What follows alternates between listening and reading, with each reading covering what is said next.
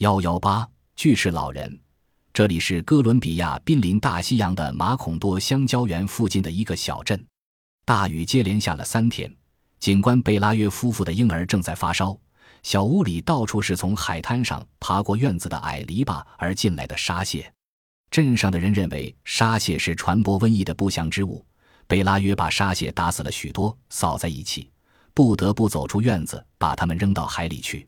大海和苍天连成一个灰蒙蒙的混合体，海滩的细沙平时曾像火星一样闪闪发光，今夜却变成一片掺杂着臭贝壳的烂泥塘。史贝拉约扔完死蟹回来，好不容易才看清院子里有个东西在蠕动，这东西还发出一阵阵呻吟声。贝拉约走近一看。那是一位十分年迈的老人，嘴巴朝下伏卧在烂泥里，死命挣扎，还是站不起来。原来他的背上有一对巨大的翅膀，妨碍他的活动。贝拉约吓坏了，急忙跑去拉了妻子埃里森达出来。他望着那老人，穿得像个乞丐，在剃光的脑袋上仅留一束短发，嘴里只剩三五颗牙齿，那对翅膀已脱掉一半羽毛。夫妇俩过了一会儿才镇定下来。问老人哪来的，来干什么？但对方回答他们的虽然是航海人的好嗓音，却是一种无法听懂的方言。这使他们初步断定老人是在外国轮船上遭到台风袭击的遇难者。埃里森打请来镇上的巫婆，她看了老人的翅膀，马上下了断语：这是一位天使，肯定是为救你们的病还来的，因为太衰老，被雷雨打落地上。贝拉约把巨石老人拖出烂泥，关进铁丝鸡笼内。他整整一夜从厨房的窗内监视着鸡笼。拂晓，他妻子却跑来告诉他，孩子退了烧，能吃奶了。夫妇俩这才感激起来，慷慨地给天使放上一碗淡水和几块面包皮，放心地回去睡觉。天大亮时，贝拉约手持警棍来到院子里，看见左邻右舍都在鸡笼前面围观。有一位说，当代的天使都是在一次天堂的叛乱中逃亡到人间的幸存者，用警棍打杀他是没有必要的。其他的人开始戏耍这位天使，从铁丝网的小孔里向他投些吃剩的早点、香蕉皮和甘蔗渣，好像那不是什么神物，而是马戏班里的动物。七点钟，神父贡萨加听到这个新闻赶来了，后面又跟来一群好奇的人。神父凑近鸡笼一看。见老者躺在惊慌的鸡群中，活像一只老母鸡，伸展翅膀晒着太阳。贡萨加用拉丁语向他说：“早安。”老者咕噜一声，连眼皮也不抬一下。神父产生了怀疑，认为这与崇高尊严的天使毫无共同之处。神父离开鸡笼时提醒众人说：“翅膀并非区别药鹰与飞机的本质因素，不能成为识别凡人与天使之标准。”魔鬼常用诡计变形，迷惑粗心的人。让我写信请主教向罗马教皇请示发落吧。神父的告诫不起作用。俘获天使的消息一传十，十传百。几小时之后，贝拉约的院子里简直成了喧闹市场，甚至不得不派出上了刺刀的军队来驱散人群，免得把房子挤瘫。埃里森达却在打扫垃圾的当突然想出一个好主意。他堵住院门，向每个观看天使的人收五分钱门票。观看的时间限在五分钟以内，于是加费。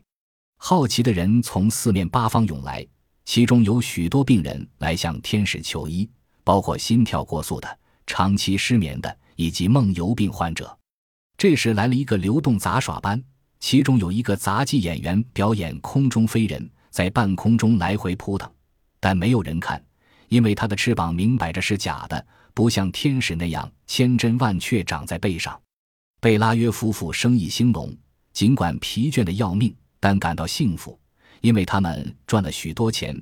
等着进门的游客排长队，一直长到望不见牌尾。而夫妇俩所费的仅仅是放在鸡笼边的一盏油灯。虽然这像地狱里的毒焰，折磨的天使十分难受。夫妇俩原想听女邻居的话。给天使吃樟脑丸，因为这位大能人说天使是吃惯这种食物的。可惜天使连看也不看。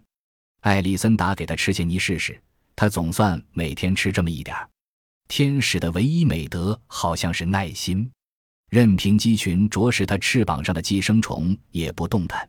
当游客向他丢石子，想让他站起来，好瞧瞧他的全身时，他也一动不动，逆来顺受。只有当人们以为他死了，恶作剧地用在牛身上打印的烙铁去烫他的时候，他才含着泪水扇动两下翅膀。巨大的翅膀带起一阵旋风，把鸡粪和尘土卷了起来，简真是可怕的大风。尽管如此，人们认为他的反抗不是出于愤怒。仅仅是由于烙铁烫痛了他，贡萨加神父再次跑来说：“这是家畜的灵感方式，等于宣布了他对这个复活物的自然属性。”但神父既没有提到主教的回信，也没说起罗马教皇的判决。大概从哥伦比亚到罗马的信件往返实在费时，因为有消息说，看过天使的盲人恢复了视力，瘫痪病人变成马拉松健将。麻风病人的伤口上长出了向日葵，等等。从老远的城市跑来看天使的观众照旧络绎不绝，杂耍班为了抢生意，压低票价，搬出一个非常吸引人的节目：少女长着蜘蛛的体型，每场向观众讲一遍她的遭遇。她因为瞒着父母跳了一夜舞，回家路过森林，一个闷雷把她打成现在这副模样。这一下可最终的影响了贝拉约夫妇的生意。他们的院子门庭冷落了，不过他俩已经发了财。贝拉约辞去了警官职务，在老屋旁边盖起有阳台和花园的两层楼房，还修了沙蟹爬不过的高墙，窗上也安上了铁条，以防再有新的天使进来。艾丽森达早已买了鲜艳的丝绸连衣裙，穿上高跟皮鞋，只有令人羡慕的城里的贵妇们才在星期天打扮成这样，招摇过市。那个鸡笼渐渐的再也引不起任何人的兴趣，只有他们的孩子学会了走路，有时钻进鸡笼里去同天使玩耍。天使像驯顺的狗一样忍受孩子的种种作弄，这样一来，倒是孩子的母亲更有时间去干家务了。有一次，天使和孩子同时出了水痘，给孩子看病的医生顺便给天使也用了一下听诊器，听出他的心脏有那么多杂音。使医生震惊的是，他的翅膀竟自然地长在这完全是人的机体上。他不理解为什么别人就不长呢？现在孩子上小学了，老屋早已变得破败，鸡笼被风雨侵蚀，铁丝网一块一块锈掉了。贝拉约夫妇也早已无意养鸡，天使不再受约束，像一只垂死的动物那样可以到处爬行了。艾丽森达不得不用扫帚，常常把他从一间屋子赶到另一间屋子，生气的尖叫，抱怨这个碍手碍脚的天使。转眼又到了冬天，天使不知为什么突然衰弱，他几乎不能动弹了，翅膀光秃秃的，几乎连毛管都没有剩下。贝拉约用一床被子把他裹起来，仁慈的把他带到棚屋里去睡。听到从棚屋里传来他微弱的呻吟声，夫妇俩连他们的小学生都以为天使快老死了。向女邻居请教天使死后该怎么料理后事，这位大能人却也摊开双手，说不出个究竟来。冬天过去了，随着天气变暖，天使的身体又恢复了过来。他从棚屋里爬到最静僻的角落里待了好些天，他们又放了心，几乎把他的存在完全忘记了。天使的眼睛重新明亮起来，翅膀上又长出粗大丰满的羽毛。有一天，他竟在满天繁星的夜晚引吭高唱了《航海人之歌》，歌词大意自然没人能听懂。第二天上午，埃利森达正在切葱头准备午饭，一阵风从阳台窗外刮进屋来。他以为是海风，随便朝外边探视一下，却惊奇地看到天使正在试着起飞，翅膀显得不太灵活，指甲像一把铁犁，打坏了不少地里的蔬菜。